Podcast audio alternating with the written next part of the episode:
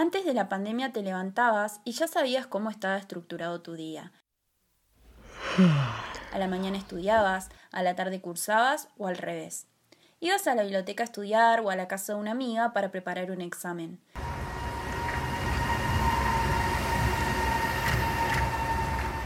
Salías, te tomabas un colectivo para llegar a la universidad, te subías a la bici o si tenías suerte y vivías cerca, ibas caminando.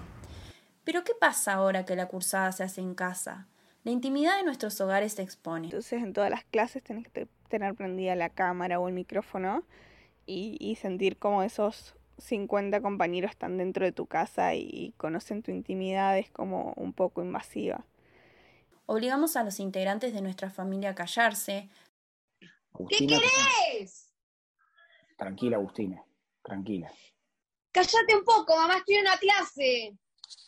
Agustina, no le contestes así a tu mamá. Reorganizamos los espacios de nuestra casa para poder estudiar.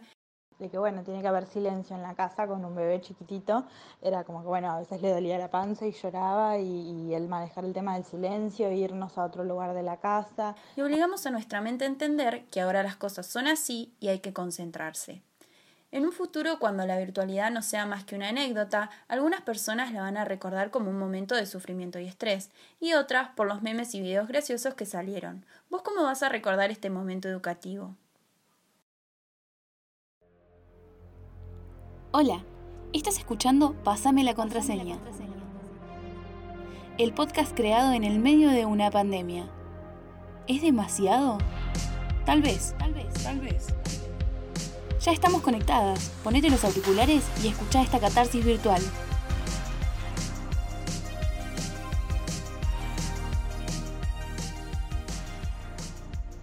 Arrancamos con el sexto capítulo de Pasame la contraseña. Yo soy Dariana Brudes y como siempre estoy con Gabriela Rojas y Mique Juárez. ¿Cómo andan chicas? Hola, buenas tardes. Bien, muy contenta porque sale ya el sexto capítulo y seguimos la marcha acá hablando de virtualidad, hablando de cosas que nos tocan también de cerca, un poco de lejos, así que contenta de nuevo. Hola, ¿cómo va? Bien, es un tema re interesante porque me parece que da lugar a mucha catarsis, así que mm, estoy como en eso, esperando a ver cuán bien o cuán mal la están pasando las personas teniendo clases virtuales y bueno, va a ser un lindo capítulo. Bueno, como ustedes ya anticiparon, hoy vamos a hablar sobre las clases virtuales, que son tan amadas y tan odiadas al mismo tiempo. Tenemos un par de datos duros para compartir del Observatorio Interuniversitario de Sociedad, Tecnología y Educación, que realizó una encuesta a nivel nacional en la que participaron más de 5.000 personas. Si bien sabemos que esta encuesta no es representativa de toda la población, sirve para tener una noción. En un primer momento de la encuesta se analizó cómo era la conexión en distintos lugares del país. La mayoría consideró que su conexión era rápida, pero surge una gran diferencia entre las distintas provincias. En las provincias del sur, un 59,90% de la población afirmó que su conexión es rápida, pero en el centro del país el porcentaje sube a un 76,27%. Esto muestra que hay una marcada desigualdad en la velocidad del servicio. Por otra parte, en la encuesta se preguntó qué servicios fueron los que se usaron para el nivel secundario. De las 2.086 respuestas, los tres servicios que más usaron fue el correo electrónico, la videoconferencia o videollamada y WhatsApp para enviar y recibir tareas. Si bien sabemos que esta encuesta representa una pequeña parte de la población, se ve reflejado que el acceso a Internet no es el mismo en todas las provincias de Argentina y si fuéramos más específicas todavía, tampoco lo es en los lugares urbanos y rurales. En el ámbito del colegio primario fue difícil adaptarse a dar clases de manera virtual, tanto como para los docentes, para los padres, madres y para los niños. En el capítulo de hoy invitamos a Viviana, que es maestra de tercer grado, para que nos cuente cómo fue su experiencia dando clases virtuales y de qué manera lo hizo. Bueno, tuve que aprender a trabajar de una manera diferente. Primero trabajábamos por WhatsApp donde yo recibía las fotitos de los trabajos de los chicos y luego realizaba una devolución a cada familia. Después trabajamos por Gmail y por último con la plataforma de, de Classroom fue seguir aprendiendo porque este, se corrige de una manera diferente y los papás también tuvieron que aprender a través de, de distintos videitos que les envié por YouTube cómo subir las actividades y después cómo recibir esa corrección. En cuanto a la accesibilidad, También le preguntamos si considera que fue fácil para las familias tener acceso a las clases virtuales o a las actividades y esto fue lo que nos comentó. Hay muchos chicos que tuvieron problemas con la conectividad porque el papá en ese momento estaba trabajando y entonces se llevaba el celular y no se podían conectar porque no tenían internet o bien porque no tenían dinero para imprimir las copias. Desde la escuela cuando las familias comenzaron a manifestar este problemita, la directora imprimía desde la escuela y se los acercaba a cada familia. En base a este panorama, en el que existen desigualdades de acceso a la tecnología, tanto de docentes como de alumnos, el ministro de Educación, Nicolás Trota, va a presentar un plan de acceso a computadoras portátiles destinado a docentes del país. La idea es entregar un crédito para que se puedan comprar una computadora en 36 cuotas. Por otro lado, a mediados de mayo también trascendió que se comenzó la planificación para que vuelva el plan Conectar Igualdad, que ahora se llamaría Juana Manso. Otra de las cosas que por ahí nos generó curiosidad era saber cómo se desarrolla una videollamada cuando el alumno o alumna tiene 8 años. Por eso le preguntamos a Viviana y esto fue lo que nos contó. Bueno, mi experiencia en videollamadas al principio fue un descontrol, porque eran muchos alumnos, estamos hablando de chiquitos de 8 años, que para ellos también era una nueva experiencia, porque asociaban eh, mucho la computadora con el juego, entonces se desconcentraban, por ahí yo mm, les quería explicar algo, un tema, y este me mostraban el perro, el gato, otros salían corriendo con el celular mostrándome toda la casa, o por ahí me hacían chistes, entonces como que estaban como muy desconcentrados. Bueno, y este al principio, como eran muchos, tomé la decisión de dividir el grupo en dos y bueno, trabajar esto de, del micrófono, enseñarles activarlo, desactivarlo, que cuando la seño habla, ellos tienen que desactivar el micrófono y cuando ellos quieren hablar, levantan la mano, desactivan ellos y bueno, todos, todos nos escuchamos. Realizo un encuentro semanal por videollamada. Primero lo realizaba por Zoom, pero como Zoom tiene un tiempo determinado, muchas veces me pasaba que quedaba colgado el, tema y algunos se conectaban, otros no se, no se volvían a conectar. Y bueno, hasta que descubrí Google Meet, que no tiene un tiempo estimado, entonces bueno, como que yo estoy más relajada, más tranquila. Y bueno, la clase la divido en tres partes. La primera parte, cuando ellos se conectan, me cuentan algo que, que ellos quieran, lo que ellos quieran. Y después comenzamos la clase, yo les explico y ellos también eh, se sacan dudas si no entendieron algo.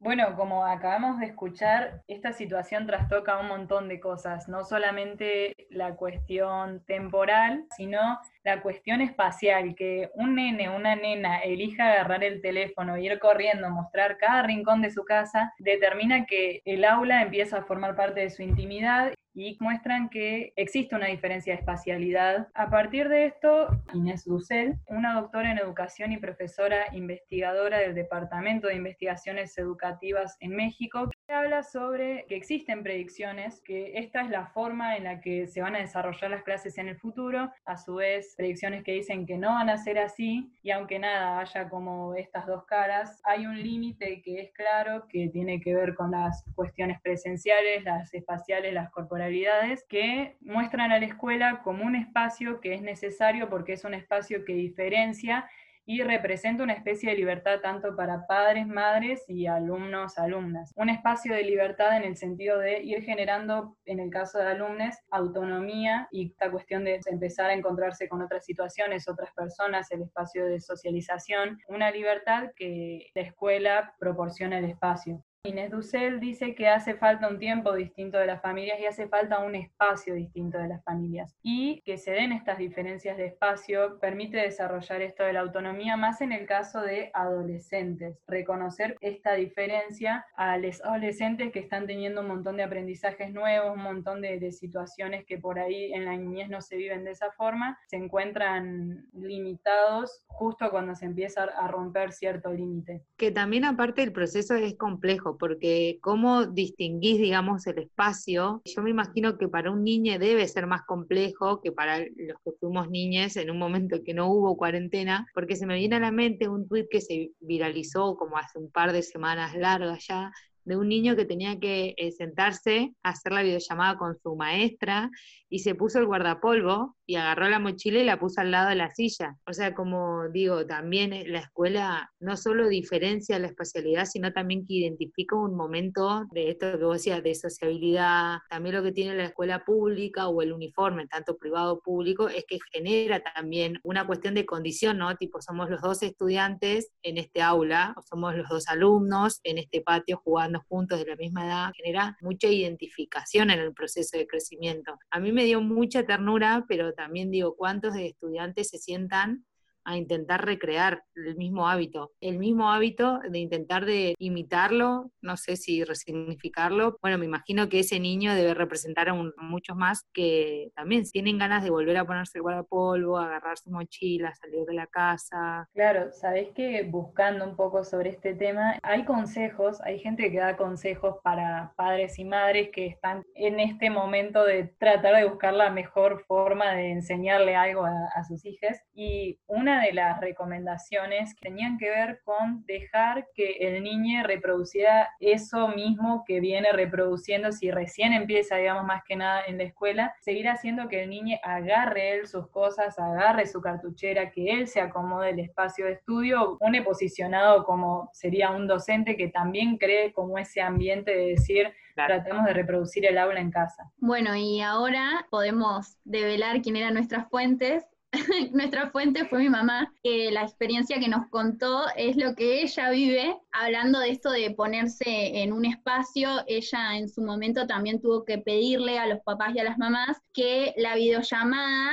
la hagan sobre una mesa. Entonces esto también ayuda a la concentración, porque por ahí videollamaban, los chicos estaban, no sé, acostados en la cama o en cualquier otro lugar y por ahí ella decía, bueno, vamos a charlar sobre tal página del libro y no tenían el libro y tenían que salir a buscarlo y era como muchos factores externos que hacen a la falta de concentración. Uh, de eso hay un montón. Y más que nada en esta, como querer reconstruir un espacio de estudio, nosotros estamos hablando mucho por ahí de, de niñes, pero quisimos también incluir un poco de testimonios de gente un poco más grande, de personas que están por ahí eh, cursando en, en la universidad o que están en algún instituto terciario, para que nos comenten cómo están experimentando esto de las clases virtuales en casa. ¿Cómo viví mi cursado online? ¿Qué pregunta? Una cagada. En cuanto a la convivencia, vivo con mi mamá, mi hermana y mis dos sobrinas, entonces tenía como que prepararme todo mi espacio, porque tenía que irme a la cocina y decir si pueden hablar un poco más bajo o a las 9 tendré clases virtual o a las 5 y voy a, voy a pedir que hagan un poco de silencio. Yo suelo estudiar en mi habitación porque bueno, yo convivo con mi hermana y mi mamá y obviamente que no, no puedo andarlas callando cuando yo quiero estudiar y es el lugar más tranquilo que tengo eh, para eso. Viviendo con mi hermana y una amiga que también estudia y trabaja, entonces eh, por ahí esa era la parte complicada, como nos turnábamos para encerrarnos en la habitación o tal vez estar somos tres, así que con una sola habitación. Eh, en el comedor, cuando una habla, la otra se calla. Y aparte, como toda esta cuestión invasiva de, estar con la cámara, por lo menos en clases, eh, y, y sentir como esos 50 compañeros están dentro de tu casa y conocen tu intimidad es como un poco invasiva.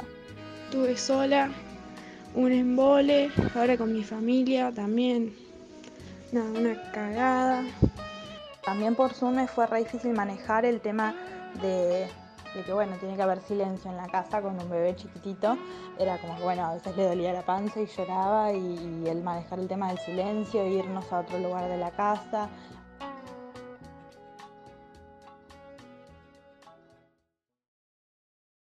Bueno, escuchando todas estas experiencias nos damos cuenta que cada una la está viviendo de una forma determinada. En algunos casos se coincide con que algunos profesores lo están tomando de otra forma, quizás están haciendo un laburo distinto, uno le tiene que dedicar más tiempo que quizás en una cursada normal, otras personas se encuentran como por ahí más relajadas. Lo que sí, algo que nos está pasando a muchas personas, es el tema de la concentración. Está costando un montón llegar a un punto de concentración en el que vos digas como, bueno, puedo sentarme a estudiar, puedo dedicarle determinada cantidad de tiempo, porque estamos también en otra situación, tenemos por ahí otros estímulos que si uno no está acostumbrado a estudiar en su casa, porque no sé, si iba a la biblioteca o algo de eso, te encontrás en un espacio en el que te tenés que adaptar de nuevo a otras cosas. Y hay algo que tiene que ver con esto que se llama el estrés crónico. El estrés crónico tiene que ver con los efectos de esta cuarentena prolongada, entender como que hay un problema que no le encontramos o que no se ve una solución en el corto o largo plazo, entonces genera una especie de estrés. Tiene que ver con esto, ¿no? Que estábamos hablando, de un día para el otro no puedes salir más de tu casa, no puedes ver más amigues más que a través de, de un espacio virtual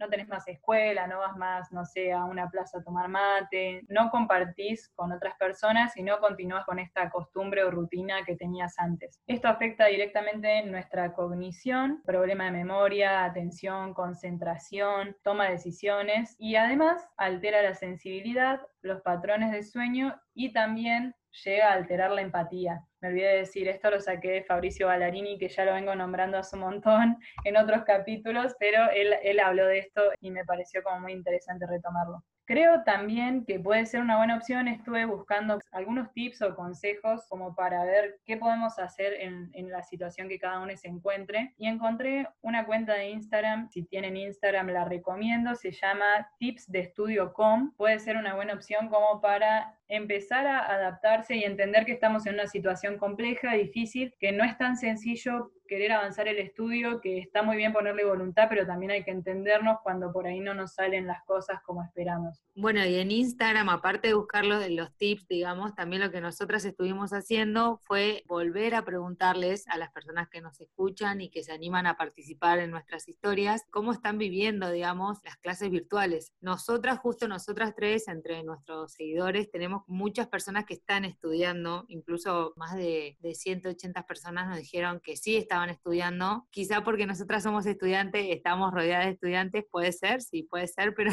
también puede ser que hay muchas personas que están siendo interpeladas a la hora de decir, bueno, eh, se tienen que conectar o dar clases o tomar clases y preguntamos si les había tocado hacer grupo o no. Gran parte de las personas que nos respondieron les tocó hacer grupo, pero no solamente eso, sino que preguntamos cómo fue la experiencia, dándole tres opciones posibles que algunas personas respondieron que sí, que estaban pasándola bien, tranquilo. Otras personas dijeron que eh, les tocó hacer grupo con personas que no conocían previamente, cosa que es todo un tema, porque hacer eh, grupos, digamos, hacer trabajos prácticos o parciales, hacer cosas grupales te implica tener un vínculo, tener toda una relación, establecer tareas, que todo esto, si no te conoces previamente y te toca hacer un grupo de manera virtual, debe tener sus complejidades o incomodidades hasta por momentos. Otras personas respondieron que siempre o sea, que siempre hacer un grupo significa que sea un bardo, cosa a la que yo adhiero también, porque, bueno, para mí es complicado hacer grupo, pero bueno, este cuatrimestre justo no me tocó cursar, así que bueno, lo voy a, lo hablo más desde una posición más externa. Y también en las historias de Instagram, por último, invitamos a que nos cuenten momentos que quieran compartir de cuestiones de que hayan vivido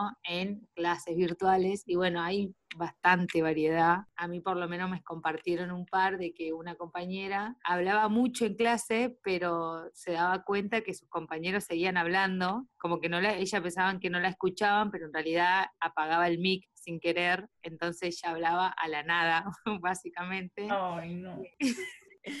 Cosa que calculo que a más de uno le habrá pasado. Yo he escuchado lo mismo, pero en situaciones con profesores que no saben usar muy bien las aplicaciones. Entonces explican, explican, explican, pero están en, en mute. Bueno, yo tengo una que dice, el profe configuró el parcial para que dure un minuto cada respuesta, digamos, la respuesta que dure un solo minuto, casi me agarró un paro. Sí, imagínate, no, no llegás a hacer nada, tipo, no, ni, siquiera, ni, en, ni, en, un parcial eh, presencial, hablándolo en un minuto responder.